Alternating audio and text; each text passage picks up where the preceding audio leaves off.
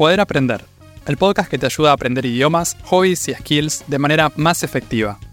Acá hablamos sobre hábitos de aprendizaje, práctica deliberada y estrategias para aprender mejor.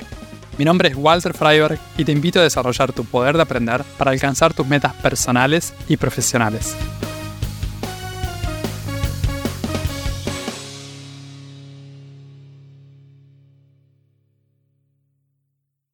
Mucha gente tiene ganas de aprender un idioma nuevo, pero no sabe bien cómo elegir. Como es una decisión que puede transformar nuestra vida, a veces terminamos posponiéndola o elegimos de forma impulsiva. ¿Qué idioma nos conviene aprender?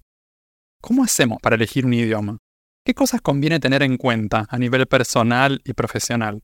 En el episodio de hoy hablamos sobre varios aspectos que se juegan en la elección de un idioma, incluyendo nuestro interés cultural, la dificultad o su impacto a largo plazo en nuestra vida. La elección del idioma que vamos a aprender es una decisión importante. Es algo que va mucho más allá de adquirir una habilidad lingüística. Un idioma está conectado a una cultura en particular y a una forma de ver el mundo. Por eso, puede funcionar también como un reflejo de nuestros intereses y de nuestras metas en la vida. Al mismo tiempo, la acción de embarcarse en un aprendizaje de idiomas también es un viaje de desarrollo y de descubrimiento tanto a nivel personal como profesional, según los intereses que tengamos. A mí me gusta pensar la elección de un idioma a partir de un interés personal o profesional muy profundo.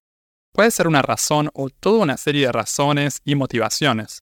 Y lo más importante es que estas razones cambian de persona a persona.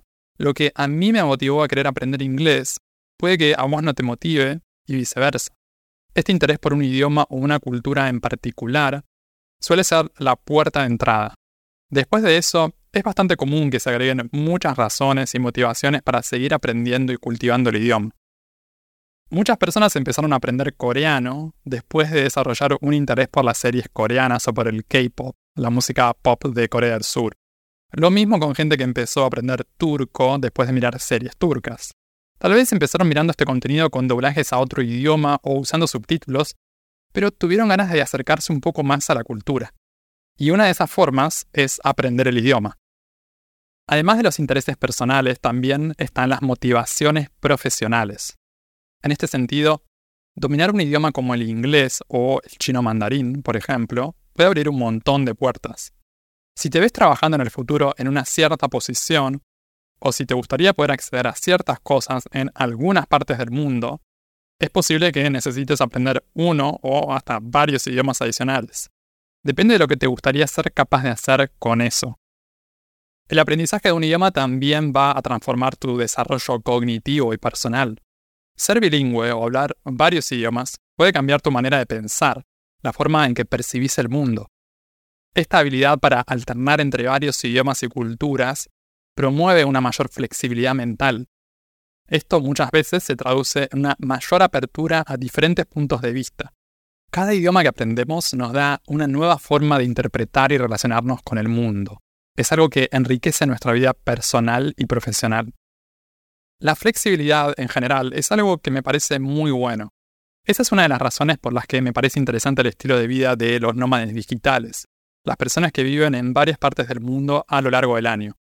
No están atadas a ningún lugar en particular viven una parte del año en un país, otra parte en otro y así. Algunas personas tienen tres o cuatro ciudades preferidas y van rotando a lo largo del año. Tienen flexibilidad. Pueden ir cambiando según cómo se vaya desarrollando su vida, sus metas y sus intereses. Una persona que habla más de un idioma también tiene flexibilidad, pero en otros sentidos. No está atada a un solo idioma o a una sola forma de ver el mundo. Puede alternar. Y cuando se agregan más idiomas, se agregan aún más maneras de ver el mundo y de relacionarnos con nuestra realidad. La elección de un idioma también puede estar influenciada por la historia personal o familiar. Aprender un idioma que forma parte de tu herencia cultural puede ser una buena manera de conectarte con tus raíces. Para muchas personas, aprender el idioma de sus ancestros forma parte de la comprensión de su propia historia. También puede ser la posibilidad de comunicarse con abuelos o bisabuelos que hablan otro idioma. Esa fue la razón por la que yo empecé a aprender italiano, por ejemplo, porque forma parte de mi historia familiar. A veces también se elige aprender el idioma que habla nuestra pareja o la familia de nuestra pareja. puede ser una muy buena manera de profundizar aún más esos vínculos y conectar de una manera más auténtica con ellos. Te sugiero tomarte un momento para reflexionar sobre cuáles son los idiomas o las culturas que resuenan más con vos. ¿Cómo podrían conectar también con tu vida futura? Tus intereses y tus objetivos son tuyos. Así que acá no hay buenas o malas razones, solo motivaciones personales. Además de nuestros intereses personales, hay otros aspectos que vale la pena tener en cuenta. Por ejemplo, la utilidad, la relevancia práctica que puede tener un idioma en particular para nosotros. En el mundo profesional, el idioma que elijamos puede abrirnos más o menos oportunidades nuevas. El inglés, por ejemplo, desde hace un tiempo es un requisito esencial para poder acceder a un montón de trabajos u oportunidades de negocios a nivel internacional. Esto no significa que si no sabemos inglés no vamos a poder conseguir o mantener un trabajo. No es un requisito esencial para todos los trabajos, pero para muchos sí. No dominar un segundo idioma puede ser una limitación. Depende del tipo de trabajo, del tipo de actividad que tengas ganas de hacer en el futuro. También depende del mercado en el que planeamos trabajar. Para quienes trabajan con clientes de Asia, por ejemplo, aprender mandarín puede ser súper valioso. Lo mismo con el español. Quienes manejamos el español podemos acceder a un mercado muy grande que incluye toda Latinoamérica y España. No hay que subestimar la elección de un idioma. Puede ser uno de los diferenciadores claves que tengas a nivel profesional, una de tus ventajas competitivas. Para quienes están en el mundo de la tecnología, además del inglés, hay otros idiomas como el japonés, el coreano, que pueden volverse relevantes. Como muchos de los grandes gigantes tecnológicos y empresas de innovación están ubicadas en estas regiones, poder entender y hablar alguno de estos idiomas puede ayudar un montón a quienes quieran desarrollar una carrera en tecnología o innovación. La utilidad de un idioma también se nota claramente en el ámbito de la educación. Dominar un segundo idioma puede darnos acceso a programas de intercambio educativo y becas en el extranjero, a veces es necesario aprender el idioma hasta cierto nivel y después dar un examen que demuestre que tenemos esos conocimientos que nos piden. El estudio de un idioma en sí también puede ser algo que nos dé acceso a una beca. En ese caso, no es requisito saber el idioma previamente, pero tener la voluntad de aprenderlo. Por ejemplo, obtener una beca para estudiar francés en Francia o sueco en Suecia.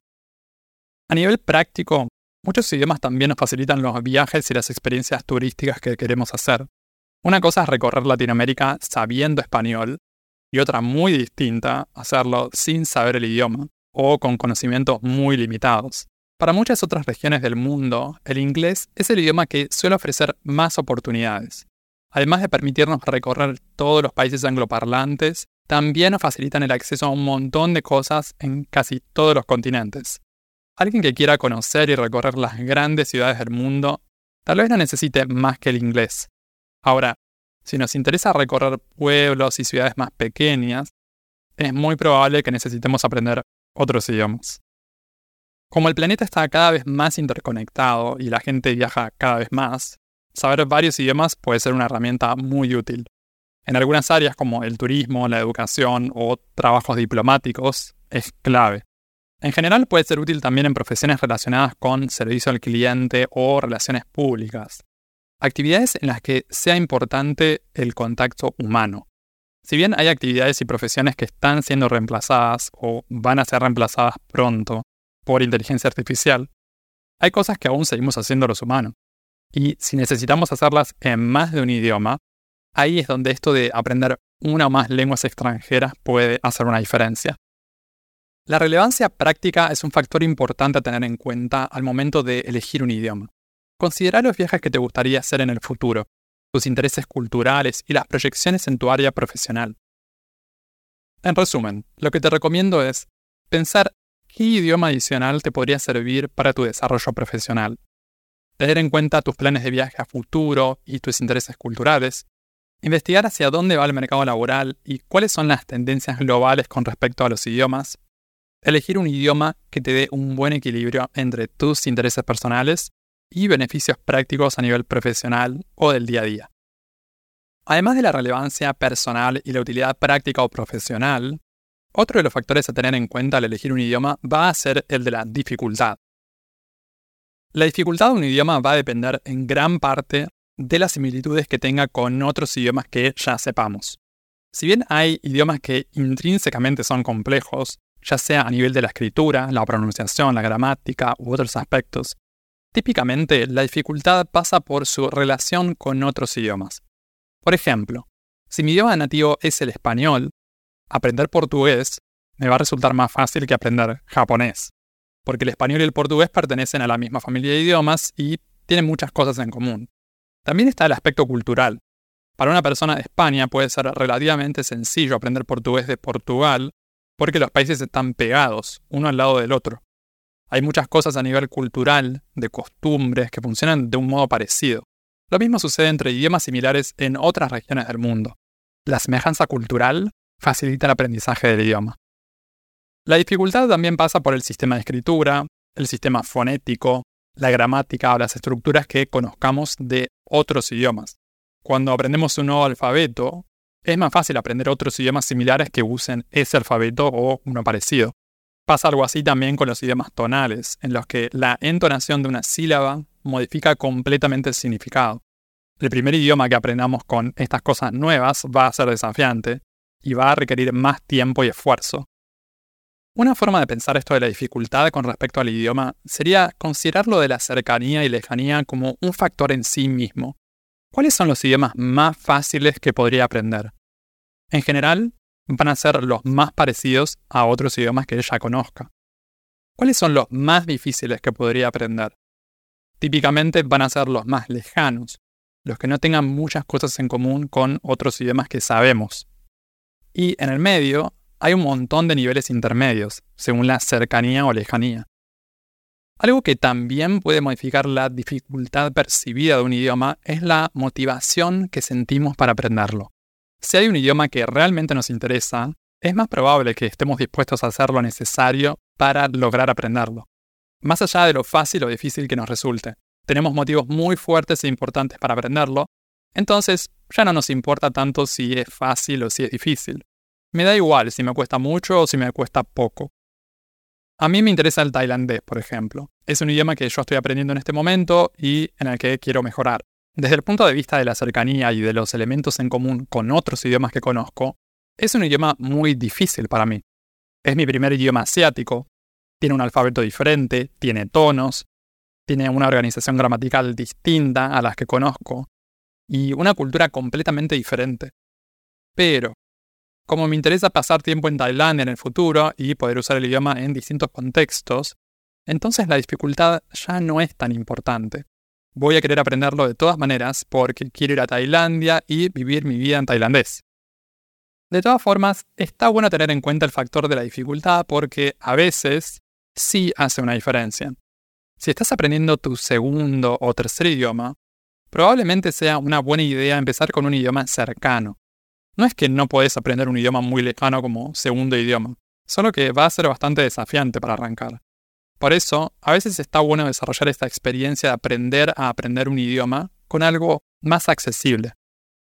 Lo que te recomiendo es evaluar las similitudes entre tu lengua materna u otros idiomas que sepas y el idioma que querés aprender, reflexionar sobre cuáles son tus motivaciones personales para aprender ese idioma y recordar que el interés personal a veces juega un rol importante cuando aprendemos idiomas muy lejanos. Para poder aprender otro idioma vamos a usar recursos de aprendizaje. Esto va a variar bastante de un idioma a otro. Si un idioma tiene un montón de recursos disponibles, es posible que eso también nos facilite el aprendizaje. Cuando hablo de recursos de aprendizaje, no me refiero solamente a los cursos de idioma o a los libros de texto para estudiantes. Los recursos de aprendizaje pueden incluir también textos, audios o videos en general. Libros de ficción y no ficción, manga, anime, podcast, series, películas, canales de YouTube, cuentas en redes sociales. Cuando el idioma que aprendemos tiene una buena cantidad de recursos de aprendizaje, tenemos más opciones para elegir. Es más probable que podamos encontrar materiales que nos gusten y nos entusiasmen para practicar.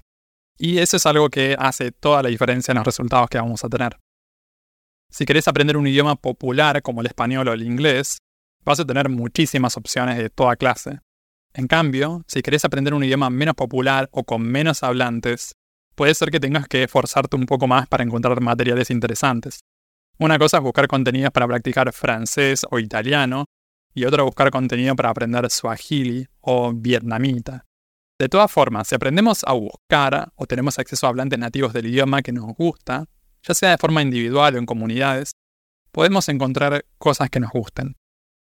Cuando pensamos en esto de la disponibilidad de recursos, también vale la pena tener en cuenta la disponibilidad de tutores o intercambios de idioma para practicar. Si practicamos con profes online, vamos a ver que algunos idiomas tienen menos opciones de tutoría a través de Internet que otros. Otro de los factores que vamos a encontrar acá es el del precio de las clases. Hay idiomas que típicamente manejan precios de clases más altos que otros, pero muchas veces los profes eligen sus precios según el país en el que ellos están viviendo en ese momento. Por ejemplo, un profesor de alemán que esté viviendo en Alemania probablemente va a cobrar un poco más caro que un profesor del mismo idioma que esté viviendo en México o en Tailandia, porque el costo de vida en estos últimos países puede ser más bajo. Cuando llegue el momento de hablar el idioma, también va a ser útil tener acceso a hablantes nativos con quienes podamos practicar el idioma. Además de viajar a un país en el que se hable el idioma, tenemos la opción de practicar a través de Internet. Hoy en día, esto se facilitó mucho gracias a sitios de intercambio de idiomas y apps como Tandem y HelloTalk. Entonces, con respecto a los recursos, lo que te recomiendo es estimar la cantidad de recursos que vas a poder encontrar para el idioma que te interesa, tener en cuenta el acceso a tutores del idioma y hablantes nativos, y elegir un idioma que te interese y para el que puedas conseguir recursos suficientes para aprender de la forma que más te guste. Alguien que desarrolla un interés por un idioma en particular suele tener también un interés por la cultura relacionada con ese idioma. ¿Cómo se juega este aspecto en la elección de una lengua extranjera? La conexión cultural con un idioma puede surgir de varios factores, como el interés en una cultura o país en particular, la herencia familiar, o incluso experiencias de viaje muy positivas en algún país. Cuando elegís un idioma a partir de esta afinidad cultural, te vas a meter en un proceso que va más allá de lo lingüístico. Aprender un idioma te abre el acceso a toda una variedad de expresiones culturales. Literatura, música, arte, gastronomía y todo tipo de tradiciones.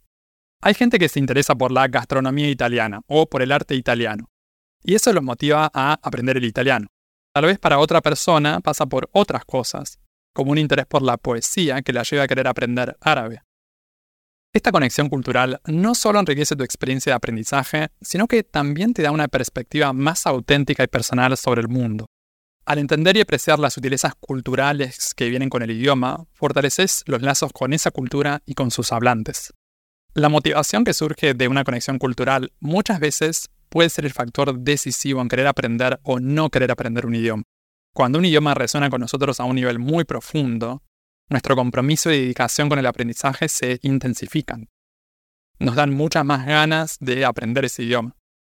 Esta conexión emocional puede convertir el proceso de aprendizaje en una experiencia más significativa, mucho más gratificante. Resulta que cuando aprendemos un idioma que está vinculado a nuestras experiencias personales o intereses culturales, la adquisición del idioma sucede de una forma más orgánica. Vamos a sentir una inclinación natural a querer explorar y consumir contenido en ese idioma, lo que refuerza aún más nuestra intención de aprenderlo. Para sumar esta dimensión de la conexión cultural, te recomiendo lo siguiente. Reflexionar sobre tus conexiones personales o los intereses culturales que tengas en torno a un idioma. Pensá en las formas en que el idioma que elijas puede llegar a enriquecer tu comprensión de una cultura específica. Aprovecha ese interés cultural para mantenerte motivado o motivada en el proceso de aprendizaje y busca activamente oportunidades para consumir producciones culturales del idioma que aprendes, como música, cine y literatura. Los efectos y el impacto de aprender un idioma no siempre se ven en el corto o mediano plazo. A veces eso recién se nota después de muchos años, pero podemos ir pensando en eso antes de que llegue ese momento. El aprendizaje de un idioma puede tener un impacto realmente fuerte a largo plazo, tanto en nuestra vida personal como en nuestra vida profesional. No se trata solo de adquirir una nueva habilidad lingüística, sino también de abrirnos a nuevas oportunidades y experiencias. Estar receptivos a los cambios y las transformaciones que pueden traer ese aprendizaje. Tal vez en este momento tenés una idea más o menos establecida sobre cómo te gustaría que sea tu vida en el futuro. ¿Cómo cambiaría ese escenario si pudieras hablar otro idioma? ¿Harías exactamente lo mismo? ¿Cuáles son las opciones nuevas que se volverían disponibles y que tal vez en este momento no existen. Una persona colombiana que solo habla español posiblemente se imagine un futuro en un país en el que se hable español. Pero si aprende inglés, de repente se abren un montón de opciones nuevas que antes no estaban disponibles. Los planes a largo plazo de esa persona pueden cambiar muchísimo. Ahora, no solamente puede proyectar una vida solo en un país hispanohablante, sino que también puede considerar un montón de otros países en los que se puede vivir usando el inglés. Este impacto a largo plazo se da en la esfera personal y también en la profesional. Hablar otro idioma no es un requisito fundamental para conocer gente nueva, pero sí puede ser una ventaja para conocer gente nueva de ciertos lugares del mundo. Si podemos comunicarnos en otro idioma, podemos cultivar amistades o una relación romántica con una persona de una cultura diferente. Y eso puede transformar profundamente nuestro futuro. Una amistad en otro idioma puede llevarnos a querer visitar ese país. Cuando visitamos el país, hacemos más amigos. Tal vez empezamos a trabajar en ese país. Y de repente, estamos considerando vivir un tiempo ahí. Nuestra vida cambió un montón y empezó con una amistad. Los planes a largo plazo suelen estar conectados con metas profesionales. Pensamos un futuro en el que estamos haciendo algún tipo de trabajo. No siempre, pero muchas veces. Depende del estilo de vida que tengamos, de nuestra edad y de otros factores. Para quienes siguen trabajando, aprender un idioma incluye la posibilidad de usar ese nuevo idioma de una u otra forma en nuestra actividad profesional. Esto puede tomar muchas formas y varía mucho según la industria, pero es algo que está bueno tener en cuenta cuando pensamos en el largo plazo, al menos para tomarlo como una opción que podríamos usar. Nuestro futuro a largo plazo, de todas maneras, va a estar situado en un contexto en particular. No podemos predecir el futuro, pero podemos prepararnos para algunas cosas en función de las tendencias que existen en este momento. Algunos idiomas toman una mayor importancia a nivel global por factores económicos, políticos y tecnológicos. Por eso suele ser más sencillo acceder a recursos en esos idiomas.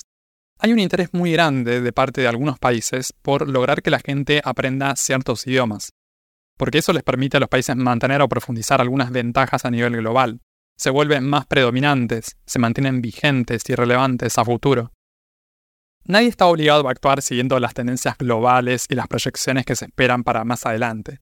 De todos modos, creo que está bueno estar al tanto o informarnos un poco sobre eso. Así podemos tomar decisiones más informadas. Está bueno conocer sobre lo que está pasando a nivel global, aunque después elijamos algo que no necesariamente acompaña a esa tendencia. Es mejor hacerlo a sabiendas en vez de hacerlo sin saber cuál es la situación o el panorama general. Mucha gente decide acercarse al chino mandarín por las oportunidades que podría ofrecer a nivel profesional en el futuro. Ya en este momento hay oportunidades que solo están disponibles para quienes manejan el mandarín. Si esto se mantiene o si el interés por el mandarín como idioma profesional se sigue profundizando, entonces puede ser un idioma que valga la pena tener en cuenta. También hay tendencias que pueden surgir a partir de mercados emergentes o de regiones con poblaciones muy grandes. Por ejemplo, ese podría ser el caso con el hindi en la India, o el árabe en Medio Oriente. La posibilidad de poder vivir en distintas ciudades del mundo también es algo que va cobrando una mayor importancia. Para alguien que ya trabaja de manera deslocalizada, es decir, online, los cambios que se den a nivel global con la accesibilidad a un buen Internet desde distintas partes del mundo, eso puede ser algo importante para esa persona. Entonces, si surgen nuevos lugares desde los que la gente elige vivir y trabajar de manera remota, es posible que algunas de estas personas desarrollen un interés por aprender uno o más idiomas adicionales. No necesariamente para trabajar desde esos lugares, pero para poder disfrutar de una experiencia auténtica en múltiples ciudades. Aprender un idioma puede cambiar totalmente la trayectoria de nuestra vida. Por eso está bueno tener en cuenta distintas variables. Así como sucede con otras decisiones que tomamos en nuestra vida, la elección de un idioma también puede incluir e integrar nuestros intereses personales y profesionales. Si elegimos teniendo en cuenta varios de los factores que desarrollé en este episodio, es más probable que tomemos una decisión balanceada y que nos ayude a materializar la realidad que planeamos para nuestro futuro. Puedes escuchar Poder Aprender en las principales plataformas de podcast y en YouTube. También te invito a suscribirte al newsletter semanal en poderaprender.com para enterarte de los nuevos episodios del podcast y otras novedades para aprender mejor. En redes sociales puedes buscar este podcast como Poder Aprender. Encontrá todos los links en la descripción. Y si te gusta mucho, si te sirve el contenido del podcast, te invito a dejar una reseña y una calificación de 5 estrellas en Spotify o Apple Podcast para que estos episodios lleguen a más personas y que más gente pueda aprender mejor. Eso es todo por ahora. Nos vemos en un próximo episodio. Sigan aprendiendo y acuérdense de practicar bien.